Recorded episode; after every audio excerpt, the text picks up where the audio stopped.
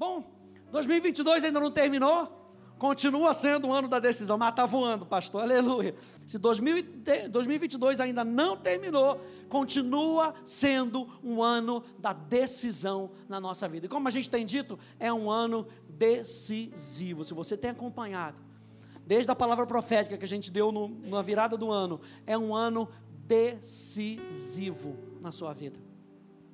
Sabe aquele ano decisivo, aquela mudança de chave, aquela mudança de patamar, aquela mudança de mentalidade. E daqui a 10 anos você vai poder olhar para trás e vai, vai lembrar que foi em 2022 que a chave virou.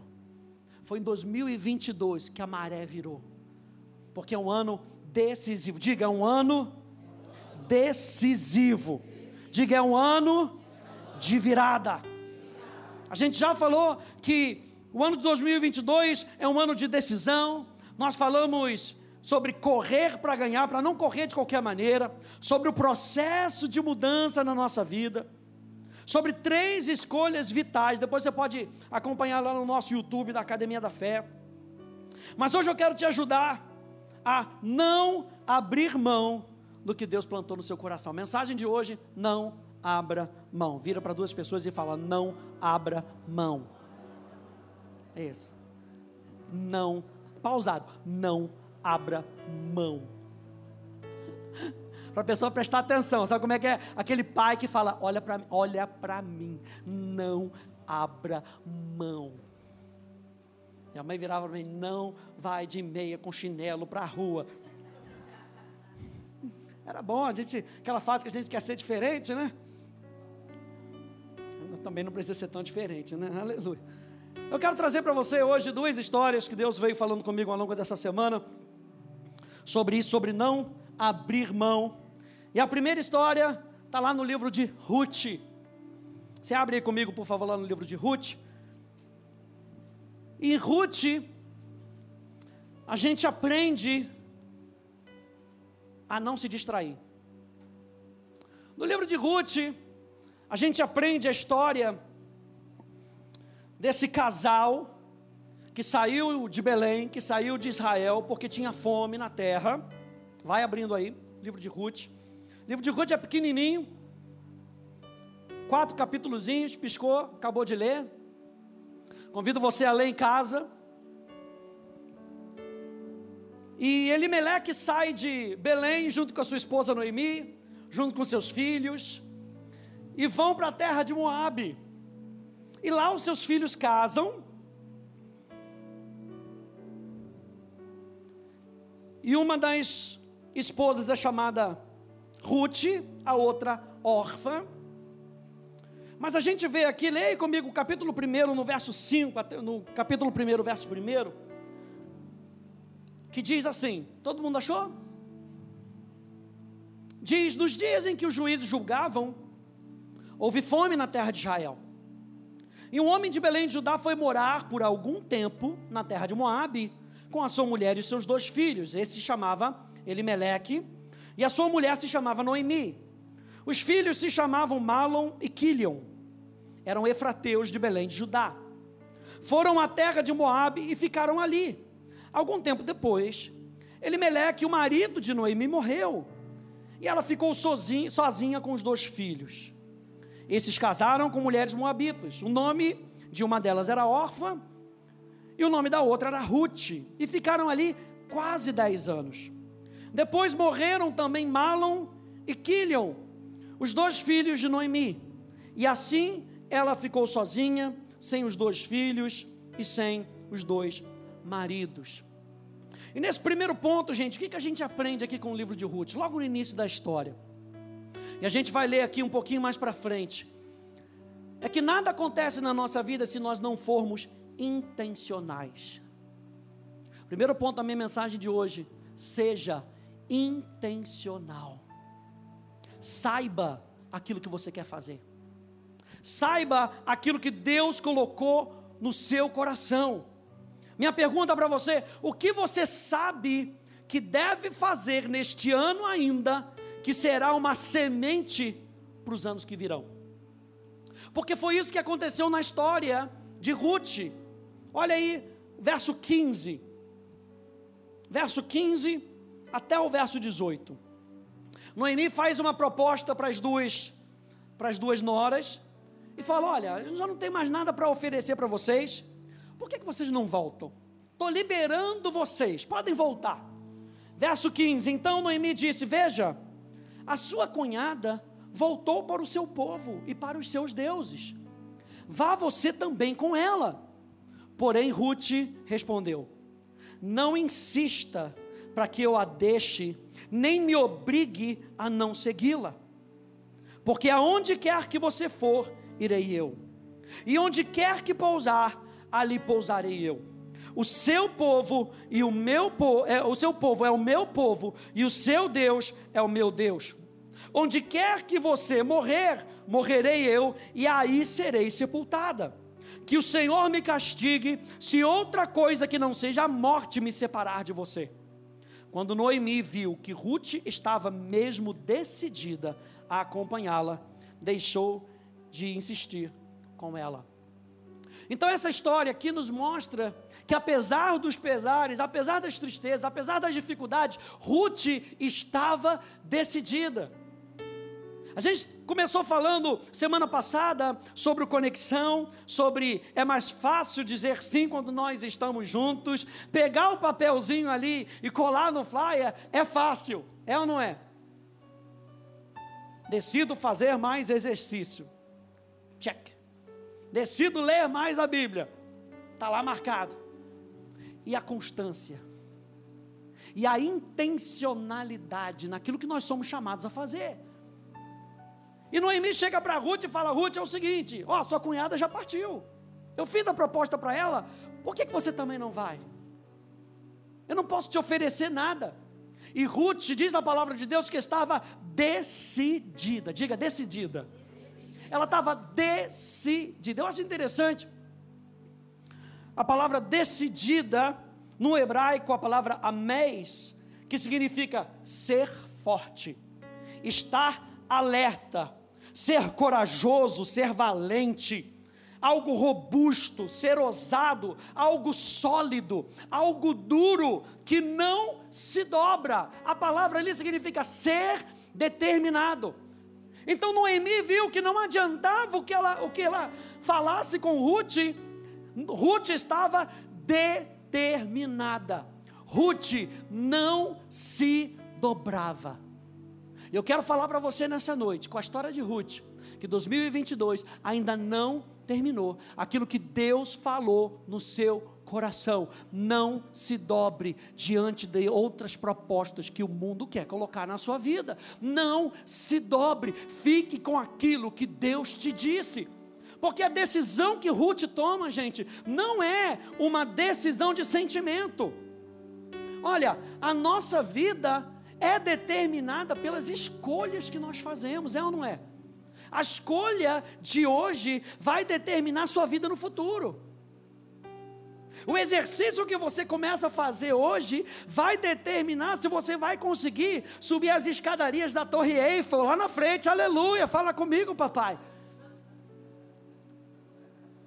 É. Quem recebe essa aí? Aleluia.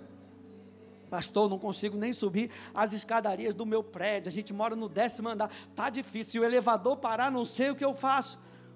As escolhas de hoje determinam as suas atitudes do futuro.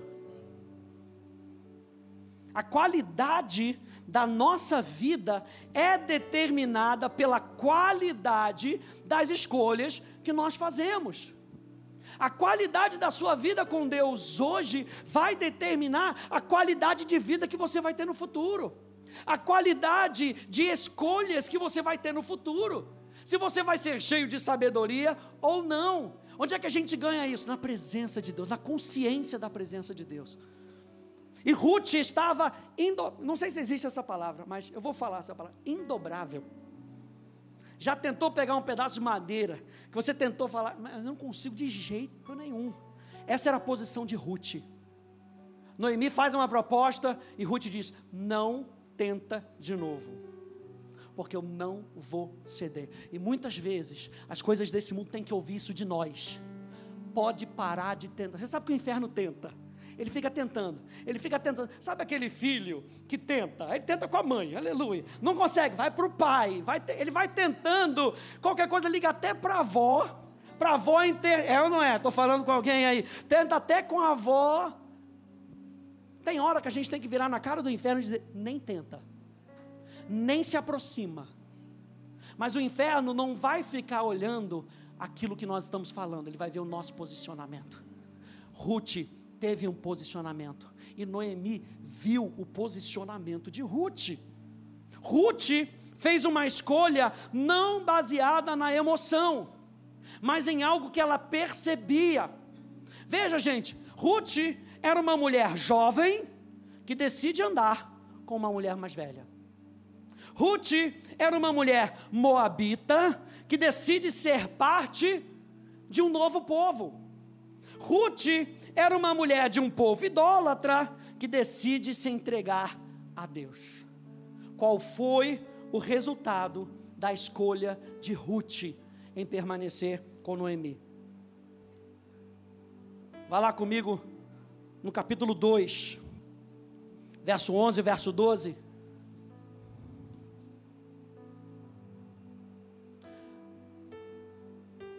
A primeira coisa é que Boaz reconhece a lealdade de Ruth para com Noemi. Ruth capítulo 2, verso 11 e verso 12, diz: Boaz respondeu: Já me contaram tudo o que você fez pela sua sogra, depois que perdeu o marido. Sei que você deixou o pai, mãe e a terra onde nasceu, e veio para um povo que antes disso você não conhecia. O Senhor lhe pague pelo bem que você fez. Que você receba uma grande recompensa do Senhor, Deus de Israel, sob cujas asas você veio buscar refúgio.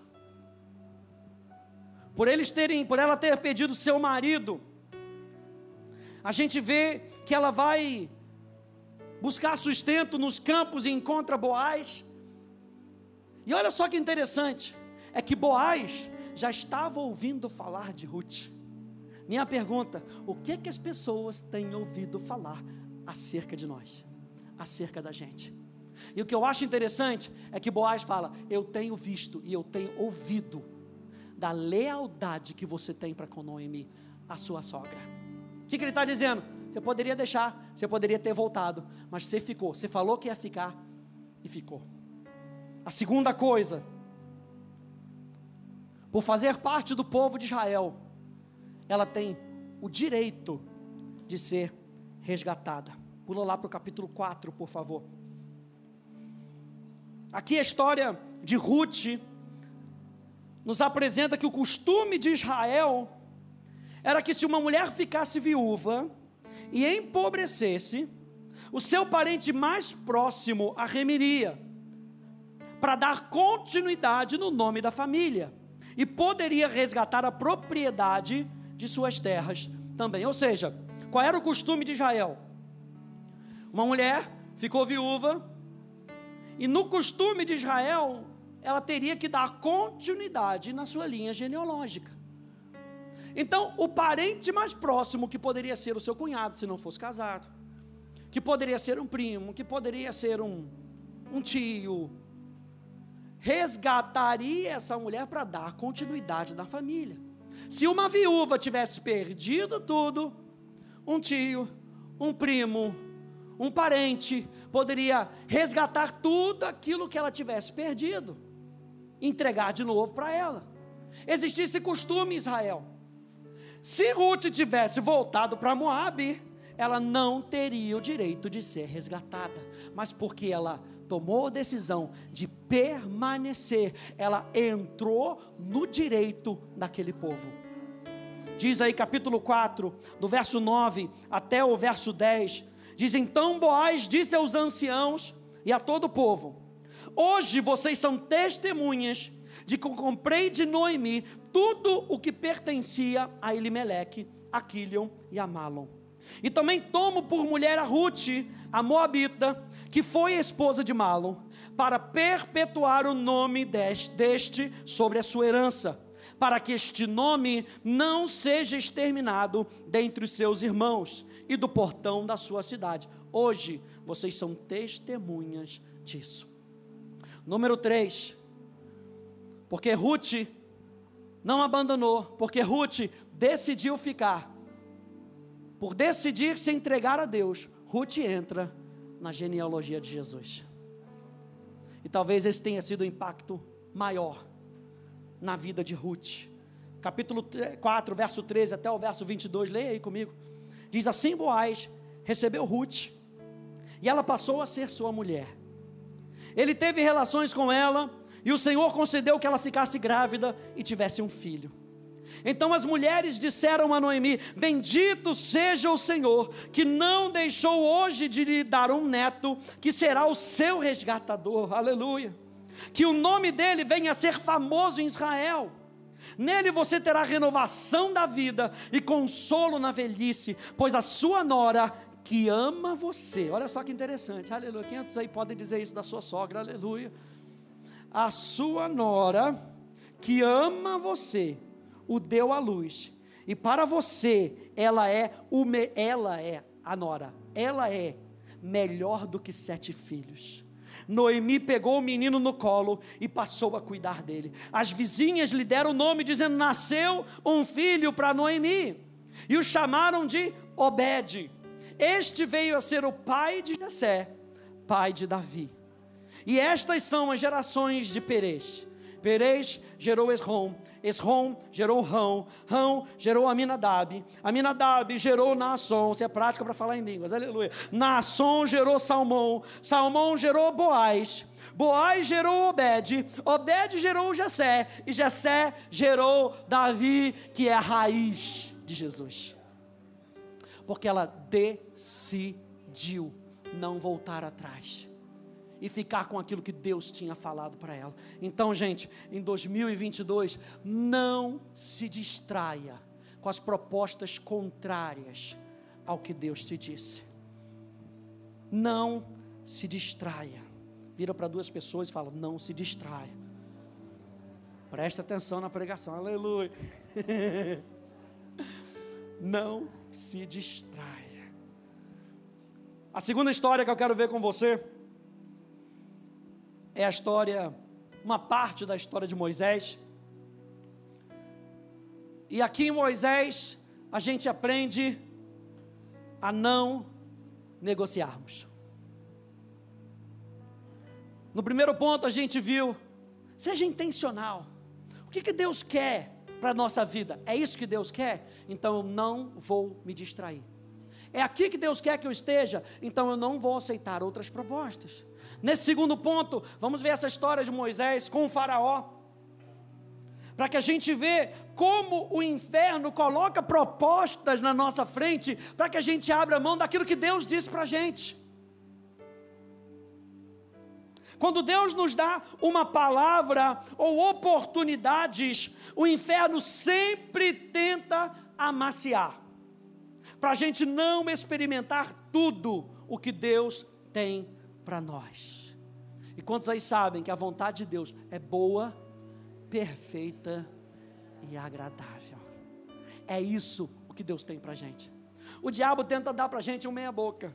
Não aceito isso aqui, porque está demorando muito. O pastor Hélio sempre fala: o que é seu, é seu. O que é seu, é seu. A proposta que Deus falou para mim, para você, se a gente se agarrar aquilo que Deus diz, o diabo não pode roubar isso da nossa vida. Você lembra lá em, em, em Gênesis, que Satanás não roubou a autoridade de Adão e Eva. A Bíblia diz lá em Mateus, quando ele tenta Jesus, que a Satanás foi dada, foi entregue a autoridade. Então eu e você podemos sim entregar aquilo que Deus quer para mim e para você. Sabe aquele programa que tinha, que a pessoa ficava lá na cabine? Já sabe, né? É o cara, a primeira proposta. Você quer 10 mil reais? Sim!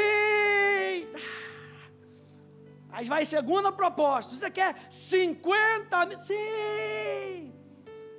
Você quer trocar 50 mil por uma cueca furada? Sim! Às vezes a gente nem presta atenção naquilo que a gente está embarcando. Eu e você precisamos dos olhos do nosso coração abertos, para que a gente veja, a gente perceba aquilo que Deus está colocando na nossa frente, e aquilo que Deus está colocando na nossa frente, a gente não pode trocar por cueca furada. A gente não pode trocar por canoa furada. A gente não pode trocar pelos estratagemas do inferno. E o inferno tenta colocar na nossa frente de maneira tão bonita, tão eloquente, mas se a gente sabe aquilo que a gente precisa fazer, é hora da gente levantar e falar: aqui não, violão. Deus tem algo melhor para mim, Deus tem algo melhor para minha família, Deus tem algo melhor no meu trabalho. Se Deus mandou eu ficar aqui, é aqui que eu vou ficar. Eu não vou trocar por nada.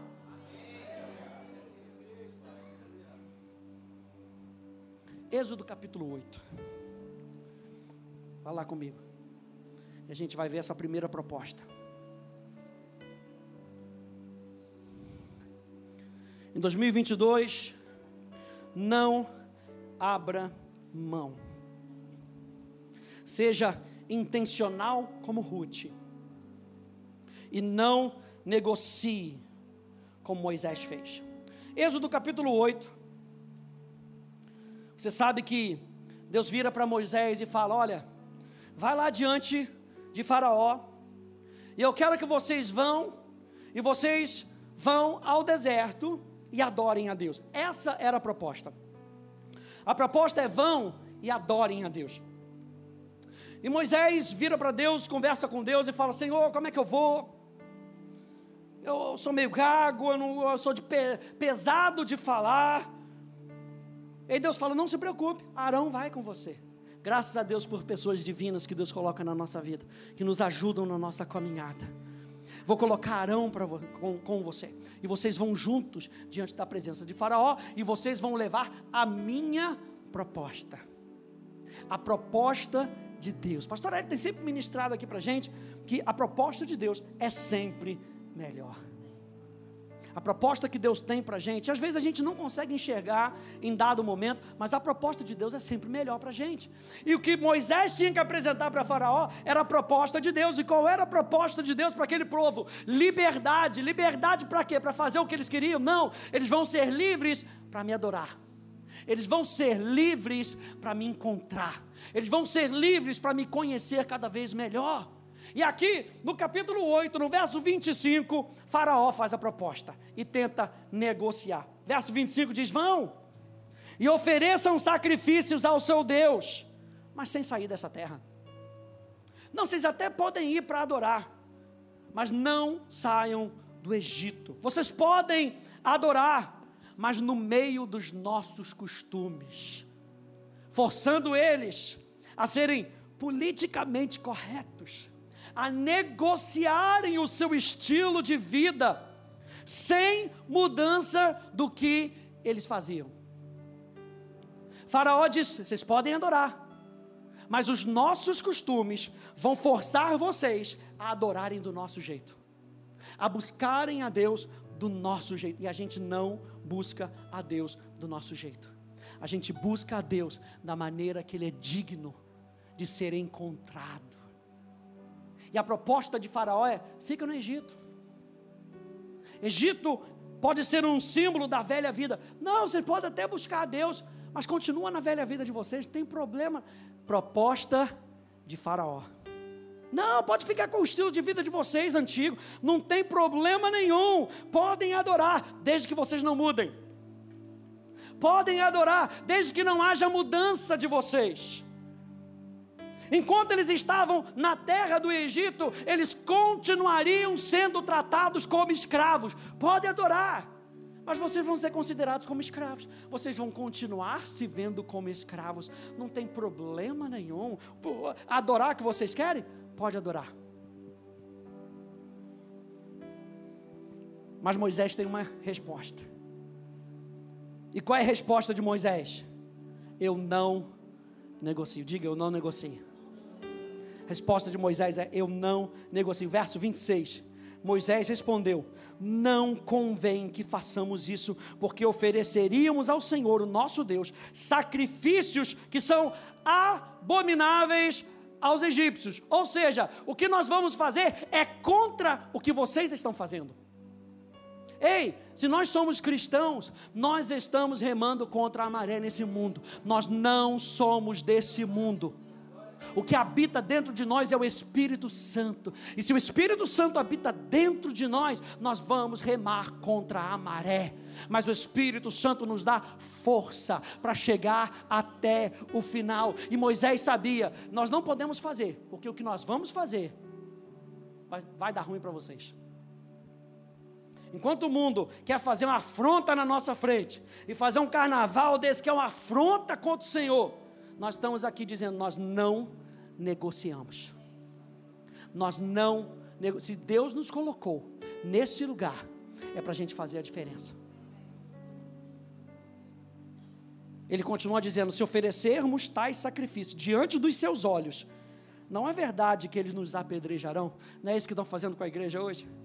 Porque a gente rema contra a maré, não estamos sendo apedrejados.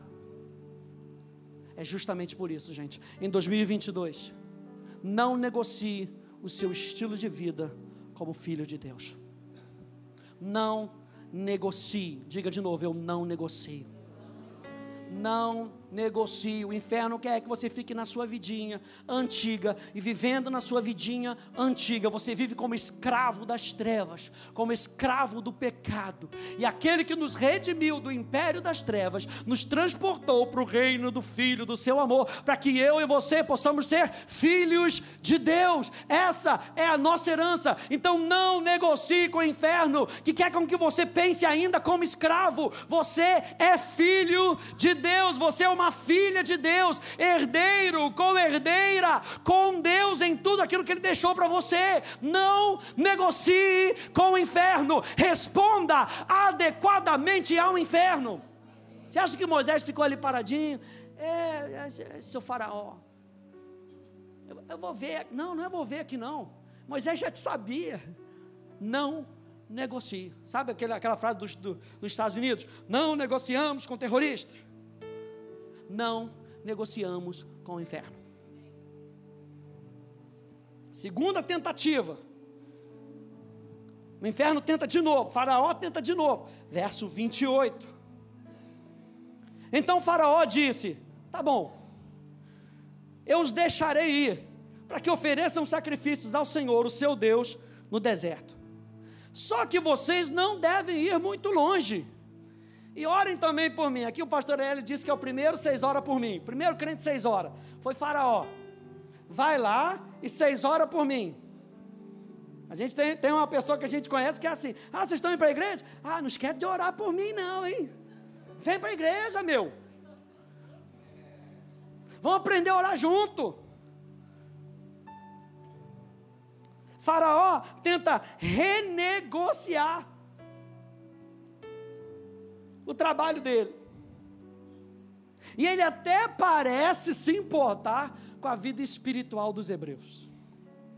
Não, é para oferecer sacrifício. aleluia. Sabe até aleluia, né? Aleluia. Vai lá e ora por Não esquece de mim, não, que eu também preciso das preces de vocês aí.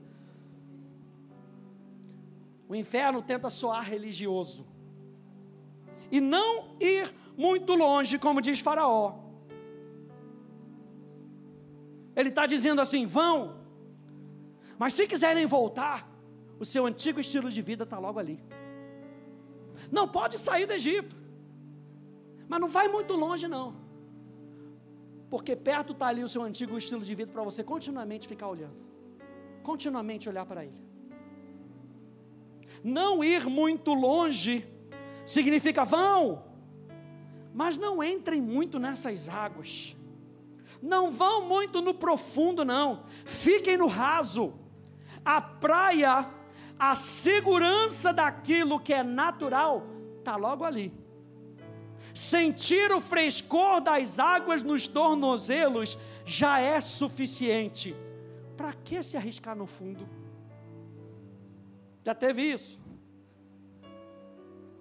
A gente que morava no Rio, sabe, a gente vai lá na praia, você também, né? Já, praia de Santos, aleluia, litoral de São Paulo.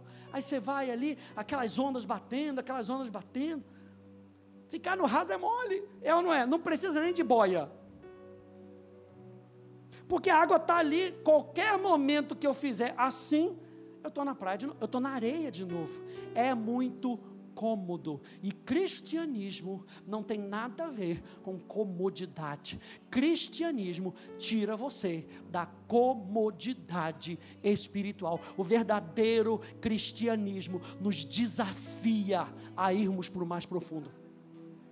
Se você verdadeiramente ouvir a voz do Espírito Santo, o Espírito Santo sempre vai te desafiar a ir para mais profundo. Você lembra do anjo que apareceu para Ezequiel? Vai lá e pega ele na mão. E a água sai debaixo do, do templo. Isso já fala volumes. A água que sai no fundamento do templo. E vai aumentando, e vai aumentando. E o anjo leva águas nos tornozelos, águas nos joelhos, águas nos lombos, águas que só dão para passar a nado. Eu faço essa pergunta para você, em 2022 já está fazendo aula de natação espiritual, aleluia, para não ficar dependendo do natural. Ah, pastor, não sei nadar, vou ficar, eu até, até vou na praia, até gosto de ir na praia, mas só fico ali no rasinho, porque não sei nadar. Em 2022 é ano para a gente se lançar e ano para a gente se lançar para ir para o mais profundo. Faraó está dizendo: vocês querem ir? Pode ir, tem problema nenhum. Só que não vão muito longe, não. Lembra que a vida velha de vocês está um passo para trás. Qual foi a resposta de Moisés? Não negocio. Diga mais uma vez: eu não negocio. Não negociamos isso não seremos enganados pela sua falsa humildade e pela sua falsa espiritualidade. Em 2022, não negocie o quão profundo você pode ir nas coisas de Deus. Não negocie. Número 3. Terceira tentativa do Faraó. São quatro. Vá lá para frente, Êxodo capítulo 10.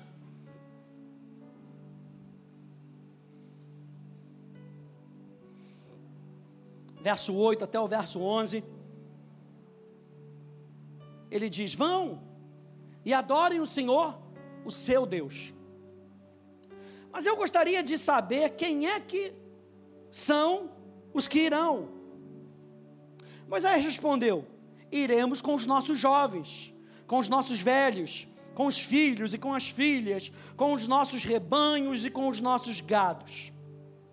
Iremos porque temos de celebrar uma festa ao Senhor.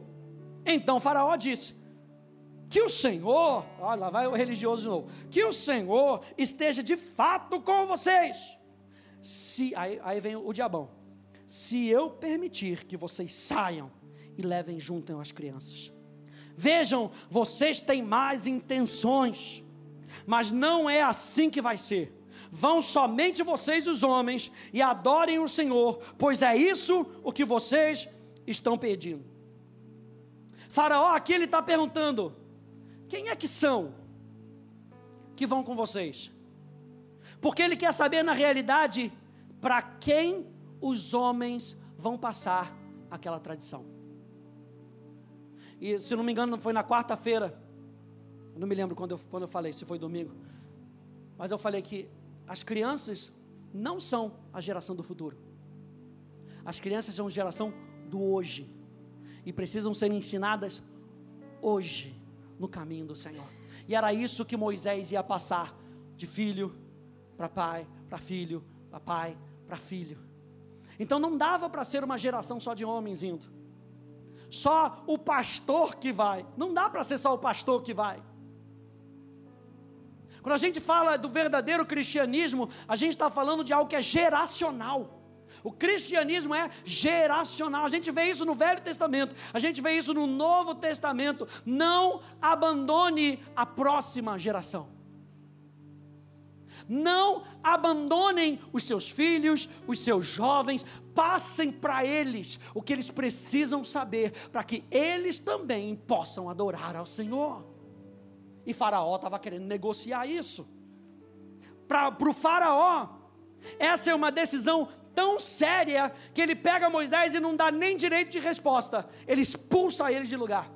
Tipo, não tem resposta. Moisés, não vou deixar você falar, porque para mim já está fechado o negócio. Não vão as crianças, não vão os homens, não vão, né, não vão as mulheres, só vão os homens. Ponto. Acabou.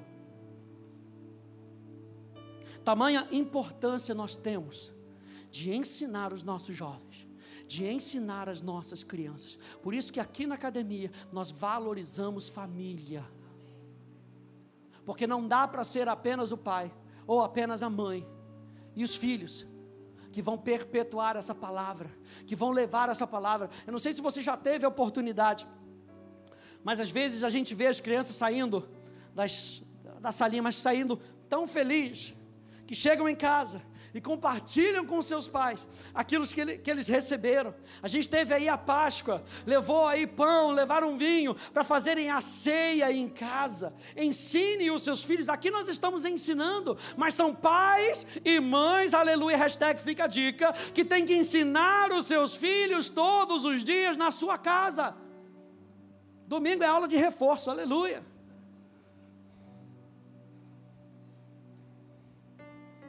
O inferno não quer que você ensine a sua família como adorar a Deus.